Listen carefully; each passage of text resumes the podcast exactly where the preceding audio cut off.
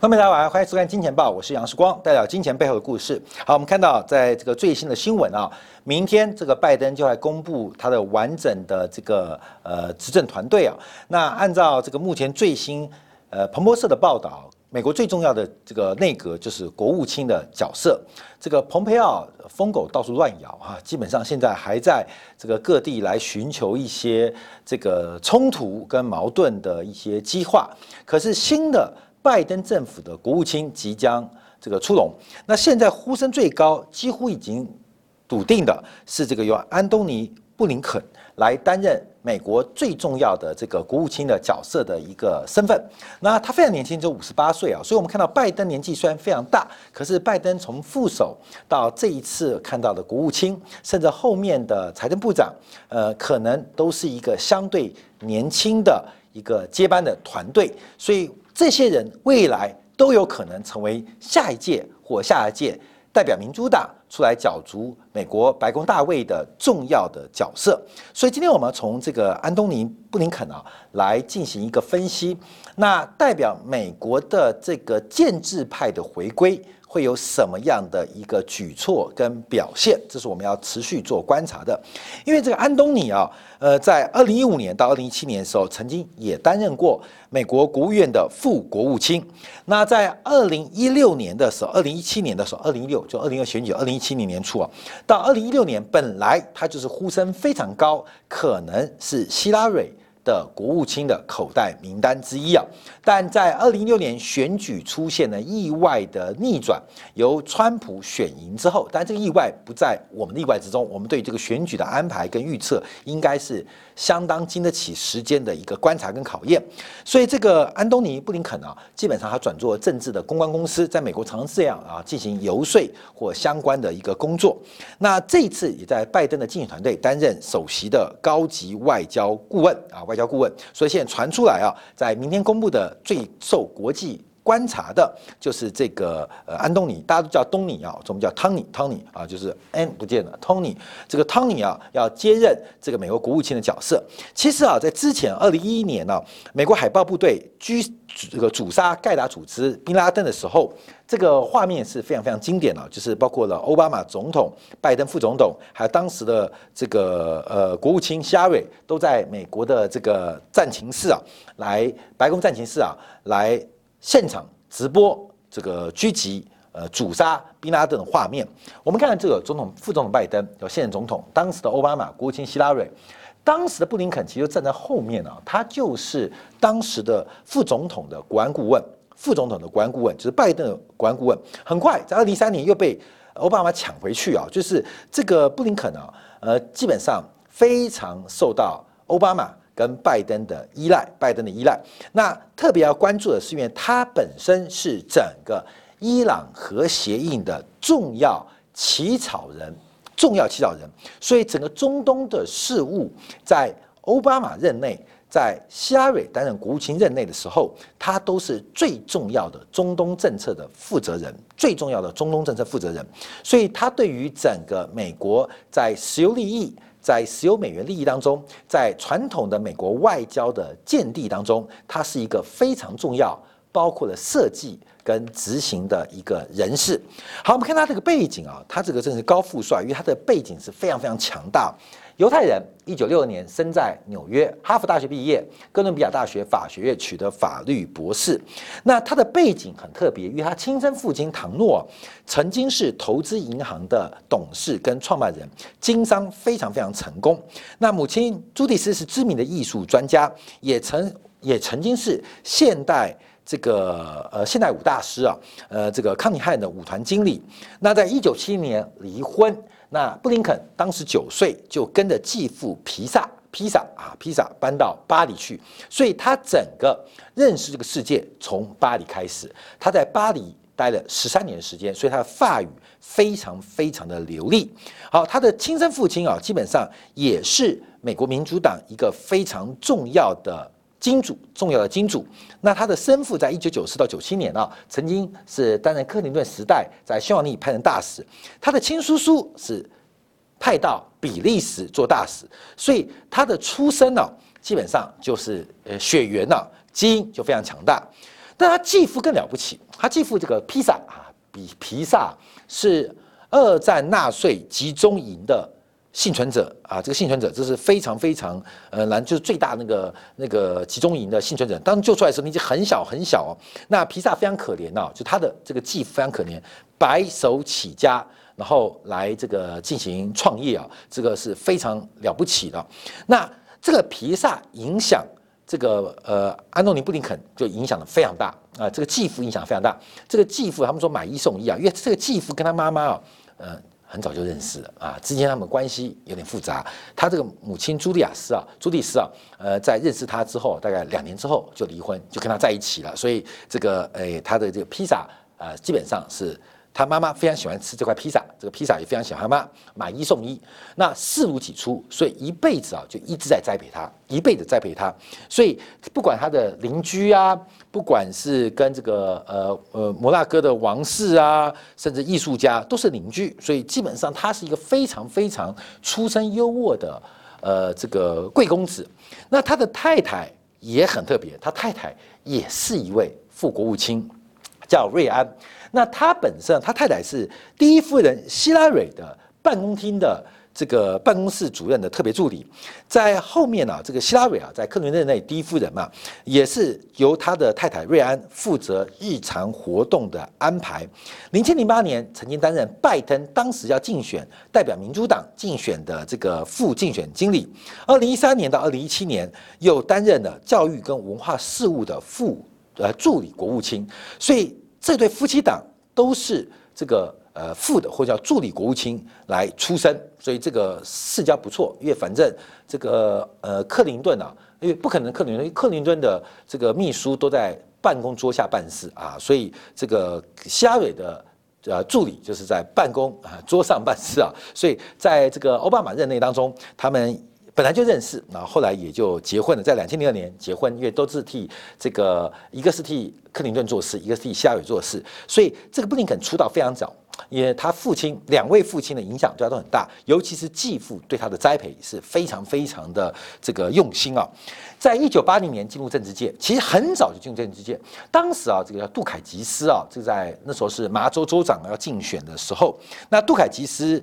呃，本来是领先老布希的啦，但当时因为一个辩论的失误，导致他选举的落败。因为杜凯其实是非常反对死刑的，所以当时的这个提问者在总统竞争的时候就说：“假如你太太 被强奸跟谋杀之后，你会不会支持把这个强奸你老婆又杀掉你老婆的人绳之以法予以死刑？”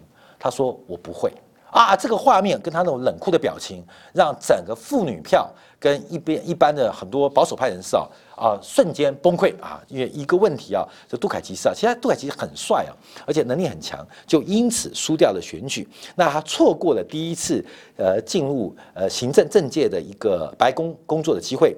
一九九四年啊，再度进入白宫，负责替克林顿。撰写演讲稿，哇，这个就很不容易哦。这等于说他的个人的秘书啊，呃，撰写演讲稿。在两千零二年、零八年，更担任美国参议院外交关系委员会这个等于是办公室主任的位置。那当时拜登是参议员，是参议院民主党参议院外交事务部的外交事务委员会的首领，所以因此一个是民意机关。啊，就国会，一个是国会机工机关，民主党办公室的主任，因此跟拜登就有非常非常深的交情跟交流的机会，那彼此都非常非常的欣赏。跟崇拜，到了二零一九年到二零一三年，就顺势成为美国副总统拜登的国家安全顾问，特别是中东政治的起草跟设计。到了二零一五、二零一七，又被奥巴马提拔为副国务卿，在一五一六年两度访问中国。所以这个布林肯啊，安东尼啊，基本上大家叫东汤尼啊，啊，托尼嘛，基本上他是一个非常非常传统的美国精英的建制派。政治人物，而且受过非常长期的培养跟历练，所以这个安东尼布林肯其实未来的政治生涯路还非常非常长，因为他非常非常的聪明，而且稳健，见识也非常非常的广泛，对于很多的这个外交政策的拟定有非常多的参与的意见跟经验，所以从这边我们观察。中美关系会不会有改变？所以我们看到他的共同，他的世界观的变化，叫非要提到他的继父这个披萨，因为这个比皮皮萨他是犹太被纳粹的破坏人，而且在集中营逃出来啊，逃出来被营救出来，年纪很小，他的这个继父的政治观影响他非常大。那在美国政界很特别，因为皮萨他对于当时的美苏冷战，他认为应该要美俄共存、共共存，而且这个经贸共荣、经贸往来。当时这个皮萨他的继父就受到了当时时任美国总统甘乃迪的重用。那要不是甘乃迪被暗杀啊，其实这个皮萨对于美国政治影响可能更大。他对于美俄之间在嗯东西冷战的时刻，基本上。他认为应该要大胆的交往跟交流，那这个交往跟交流影响到了这个布林肯，因为他的自信非常强大，是非常具有自信心的一位美国精英人士跟传统建制派的代表人物。这个自信心很重要，因为我们看到今天中美的交流当中啊，习近平领导的中国共产党是极度有自信。你看习近平。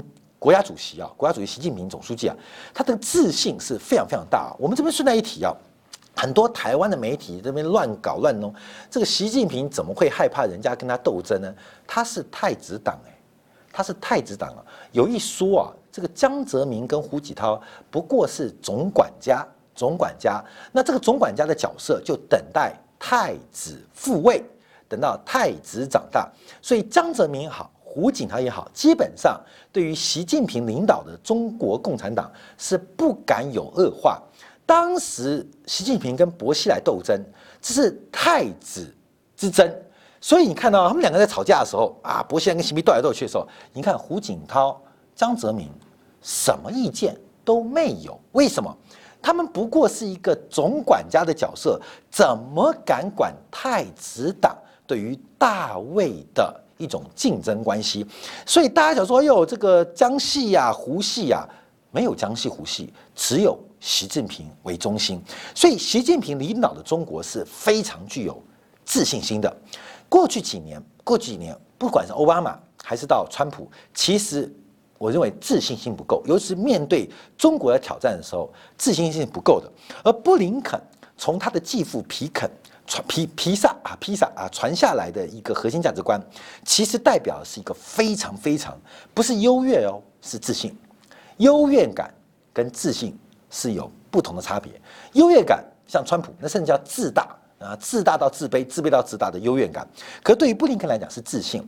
这种自信不仅仅来自于犹太人基金基因，不来不只来自于是美国建制派白人的精英政治人物，更来自于他们对美国的自信。而这种自信心一旦跟国际的交流，包括跟中国的交流，就会有非常大的改变。他带头攻击川普，把美国优先作为指导原则的做法。他说这只会孤立美国，为对手创造机会跟真空地带。那布林肯认为首要任务是恢复美国在国际间的领导作用。领导作用，因为布林肯认为世界上只有两件事情发生：一个就是有大国想要取代美国的地位，做不到；第二种是有大国可能想取代美国地位，但他不想这样做。这会导致世界权力的真空，所以布林肯的国际观是非常具有建设性的国际观，认为有人挑战不是坏事，最怕是没人挑战，而美国又把全球领导位置让出来，形成国际政治权力真空的局面。而这种代表性的人物，就是前任的美国总统川普的角色，川普的做法。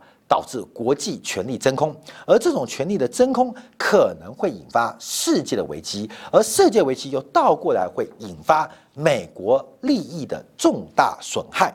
所以，布林肯准备带领的整个国务院的团队，基本上是重新让美国担任。这种领导地位的角色，所以包括了巴黎气候协定、世卫组织、TPP 跟 TTIP 啊，基本上都要快速的重新开始啊。所以布林肯的阶段，关没有？为什么我们讲到政治啊？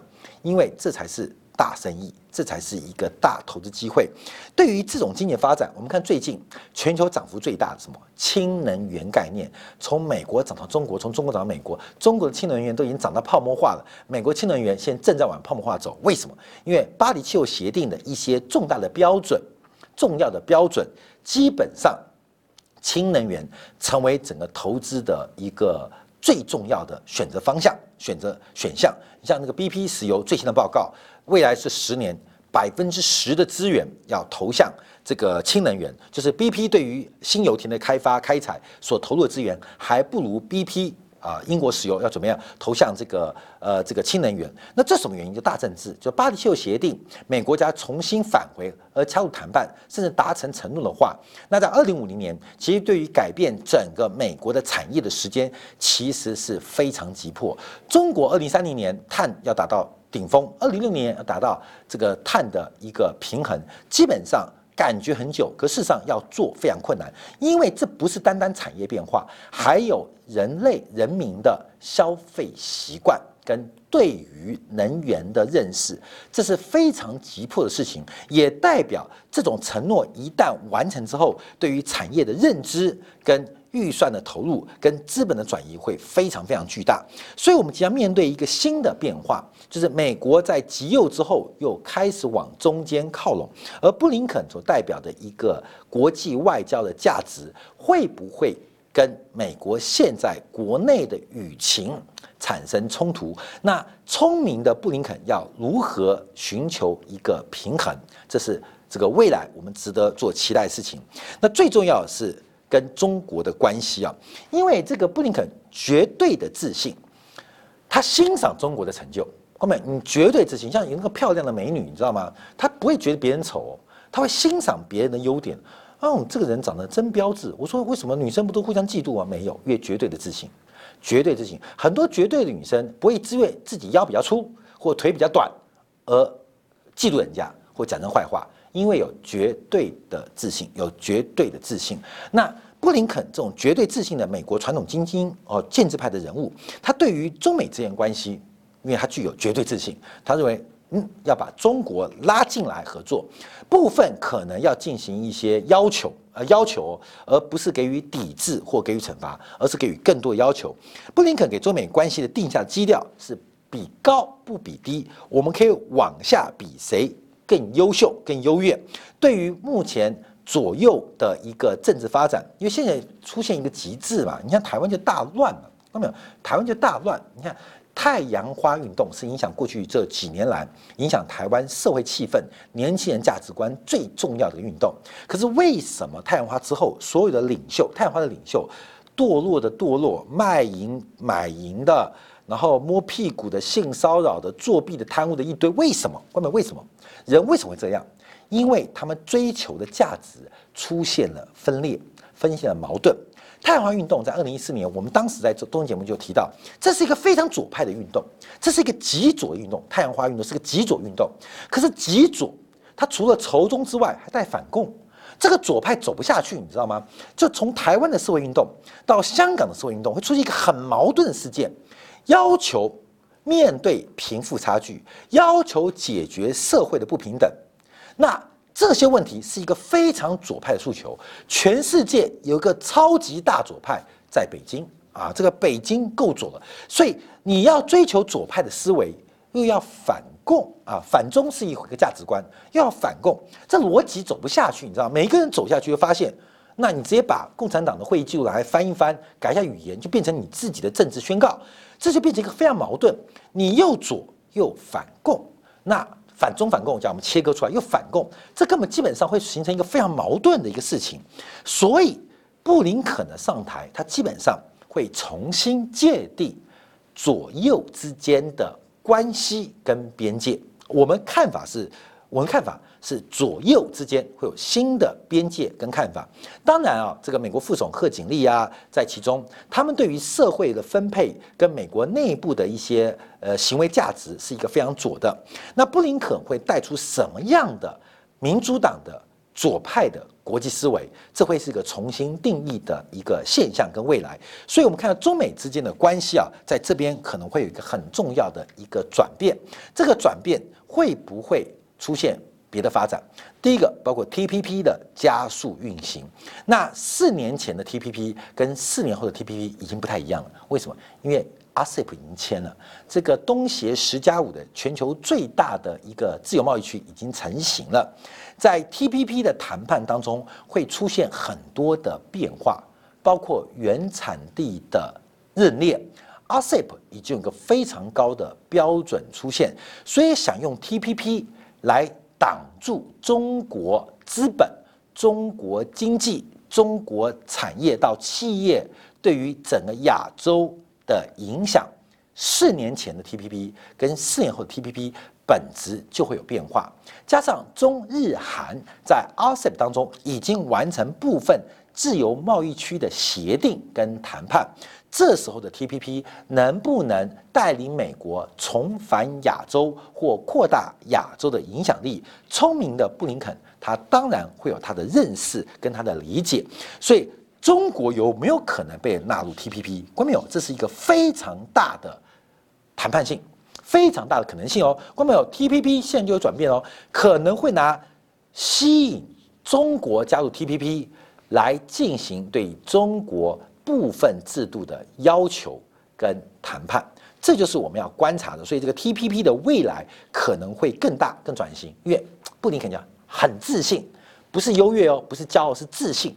所以太平洋这一端把中国纳进来，基本上反正由我美国主导，这个可能性是非常大的。这个世界的改变，在偏右偏左忽然回到中间的时候，可能跟我们想象的会不太一样，不太一样。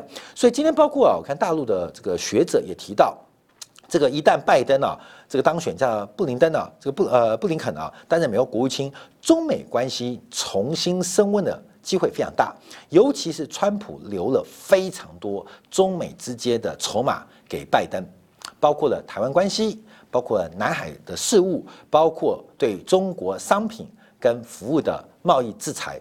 这个拜登他有非常多的筹码可以跟中国交换。官媒，你懂上有非常多，因为川普做到极致了。这拜登对中国的对华事务太简单了，随便撤销一两样，或全面摆几个呃呃善意的这个姿态，基本上都可以可以从北京交换到不少的东西。这个东西啊，很容易，台湾问题就马上可以交换啊。台湾问题太容易换，可以换到很多美方想要的筹码。光是台湾议题，而且台湾议题啊，基本上只要美国承认三个忠告公报。呃，台湾是呃这个中国的什么什么部分啊？英文反随便翻译啊，基本上只要做个让步，哎，北京可能就有非常多的礼物可以来进行交换啊，这个是一个很重要的过程啊，所以我们要特别观察。为什么今天花了二十分时间讲布林肯？因为它不仅是地缘政治的关系，而且它也会影响到这个我们后面投资的变化。当然，明天晚上拜登完整的方案之后，我们要特别关注短期的现象。布林肯他是一个中长期未来四年的国际游戏规则的制定者，布林肯是一个关键角色。那对于油价的变化跟影响，我们要特别留意。好，油价最近是我们持续追踪的，美元的变化是本周要注意关键的一个转折的过程。所以在投资局面当中，稍后我们在精简部分特别把这一次的周期因子，就是我们多因子分析的第六堂的分享的经验跟这个知识课。我们今天特别从周期因子来做观察，为什么有大周期的转变，有产业周期的转变，有个别企业周期的转变？如何使用，如何应用？不限于某一家公司，不限于某一个产业，而限于整个大政治的转变。那现在最观察到是财政部长会是谁？因为民主党基本上是一个大政府主义者，那川普留下巨大的美国的内政的债务，那拜登如何在大政府的信仰当中？来平衡美国长期的收支关系。摩根大通在昨天出卷最新二零二一年的美国展望报告，提到了官方数据显示，第三季度刚刚结束 Q 三，美国 GDP 反弹了百分之三十三点一。那第四季度会反弹二点八，可是明年第一季度相对于今年的同期，可能会出现一点点收缩，有百分之一的收缩。对于物价、对失业率都有最新的展望出现，特别是核心个人消费价格。渴望出现一个转折反弹的变化，而消费者支出在明年渴望出现大幅度的反弹规模。好，这个周期的变化就要出现喽。这个周期出现变化，所以观众朋友，我再强调，这个明年大家看到了通胀出来，印了那么多钞票。啊，黄金啊，好棒好棒好棒！啊，原物料啊，铜啊，石油啊，好棒好棒。看没有？周期性因子或周期性内股，我们常有个概念啊，纺织啊，做裤子的啊，做石化产品的，做钢铁的，或做建材的，看没有？周期循环不限于传统产业，科技产业也会有周期循环。在明年拜登执政。假如财政刺激能够如市场预期出现，而市场的这个消费力道能够在整个疫苗呃普遍分发之后出现解放，周期因子不单单限于传统产业，不单单限于传统的服务行业，什么饭店、赌场跟飞呃航空业，不仅科技产业也会有新的变化。要特别留意，尤其是反垄断已经在路上，反垄断已经在路上，整个科技业的解放可能是更值得做关注，更值得做关注。关键要注意一点，像苹果最近不调降苹果税吗？啊，就是对于百万收入、三十万美金收入、十万美金收入底下给予不同的这个苹果税的让利。外面为什么？苹果已经知道反垄断在路上，所以现在开始做了很多调整政策，来面对未来可能遭遇到司法部门跟。立法部门的一些压迫，那这种大解放会使得过去啊，这个美国股市、全球股市集中在那个顶天的什么 FAAMG 开始出现释放，公民懂意思吗？开始释放，这种释放就是会出现，包括低漏效应也好，这种扩张效应也好，所以周期性的一个投资啊，光没有不限于传统产业，也包括科技产业，要特别留意。所以明天特别关注是美国的。财政部长是谁？因为从目前美国预期的刺激方案，不管是薪资保护计划、州地方政府的刺激计划，纽约州不是已经看那个州长已经库莫已经叫到说不行，纽约州要破产了。纽约破产很搞笑，看到没有？纽约破产就跟中国的上海破产感觉一样哦。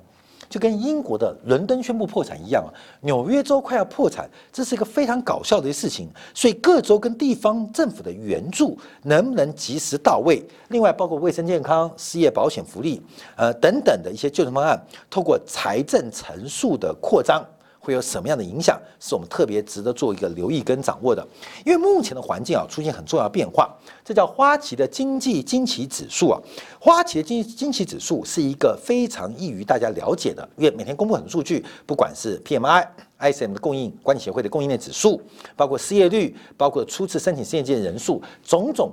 啊，这个宏观经济的指标一般对于投资人来很复杂，所以花旗也好，高盛也好，做了一个经济指数，就把众多的分析师预期跟实际公布的数字进行一个配比啊。简单来讲，比分析预期的好啊，可能加一加零点五加零点八，比预期来的差差就减零点五减减一减二啊，就是这个然后变成一个 surprise 惊奇指数概念。其实从今年第二季开始啊，整个花旗的惊奇。惊奇指数出现了暴冲，为什么？因为货币政策影响不大，货币政策对于投资人情绪的杠杆这个威力超出预期。我们在三月十九号做节目，这一次反弹均值回归，让你涨到改变信仰。涨到连我们自己都快改变信仰，什么原因？就是我们可以预期这个市场会反弹，可是没有人能够预期可以反弹到如此的地步，连宏观经济的表现都远远超出美国经济学家跟投行分析师的预期啊！到七月份来到了最高点，那目前为止，整个美国经济的表现正在快速的回落。二次跟三次新冠疫情的蔓延，都导致了美国经济会不会在如摩根讲的第一季重新回到衰退？而美国库存周期的压力又要如何做消化？美国债务堆积的存量问题会如何的出现演绎？都是大家特别观察。所以现在很急迫的就是美国下一步财政部。包括了相关内阁团队，虽然有时间差，还是有时间差，可至少一个是救助方案，一个是新冠疫情直接影响，这有时间差，就是疫情已经开始影响了，美国经济开始影响了。可救助方案还没出来，至少美国新任总统拜登的团队可以抚平这个时间差，投资人不安的情绪，或是消费者不安的情绪，或是企业家。不安的情绪，这是我们做观察。所以最后我们看到美国布鲁金斯协会啊所做的一个这个刺激方案做观察，因为目前从长期方案做一个掌握，因为美国的问题不单单是新冠疫情问题，是美国长期竞争力似乎出现了一个极大的风险。我们在前面提到，这次新冠疫情留下了很多长期的伤害，小朋友的该打的疫苗拖到时间，没有人知道。六岁该打的疫苗，七岁再打会不会有什么不良的作用？本来七岁该打的疫苗拖到了九岁、十岁再打会怎么样？很多癌症的早期发现，本来该发现的，因为美国医疗体系跟新冠肺炎的关系，会不会延缓发现？很多长期疾病的追踪跟观察，会不会因为是新冠疫情的干扰？而产生质变，所以现在观察啊，这个新冠疫情本身死亡人数可能至多三十万人，可新冠疫情导致的很多慢性疾病或预防医学所产生的伤亡、残障、死亡的人数会倍数于或是十倍于。新冠疫情直接死亡人数，这只单纯从公共卫生做观察哦。美国长期的财政跟经济发展会不会因为这次过度用力的刺激，影响到长期的成长？我们在上礼拜做过，美国三千大企业当中已经有超过六分之一成为僵尸企业。什么叫僵尸企业？就是一年 EBITDA 营收。盈余，盈余扣掉了税前、息钱跟只有摊提之后的现金流，竟然连利息都付不出来。不要讲偿还本金哦，不要讲新增员工哦，不要讲扩大投资哦，连债务的利息在零利率的环境当中都付不出来。这个僵尸企业的存留到底要如何解决？是靠市场力量解决它，还是靠市场出清的意志？市场出清的模式来解决僵尸企业问题，这都给拜登留下非常困难的方法跟问题。这些所有的答案在本周都可能会得到曙光，会得到解决可能的模式，就看拜登的执政团队将会如何让大家重视、重新认识美国，让如何把美国。带回去，他应该回去的位置，跟大家来做个分析。好，我们休息一下，接广告，还就要分分析我们的周期因子啊，特别是面对二零二一年，很多的科技股涨幅很大，很多的农产品的预期价格预期已经反映在价格之中。面对一个周期性的变化，大周期来了，产业周期来了，个股有没有周期？我们如何掌握周期因子来创建我们个人长期核心资产？我们休息一下，马上再回来。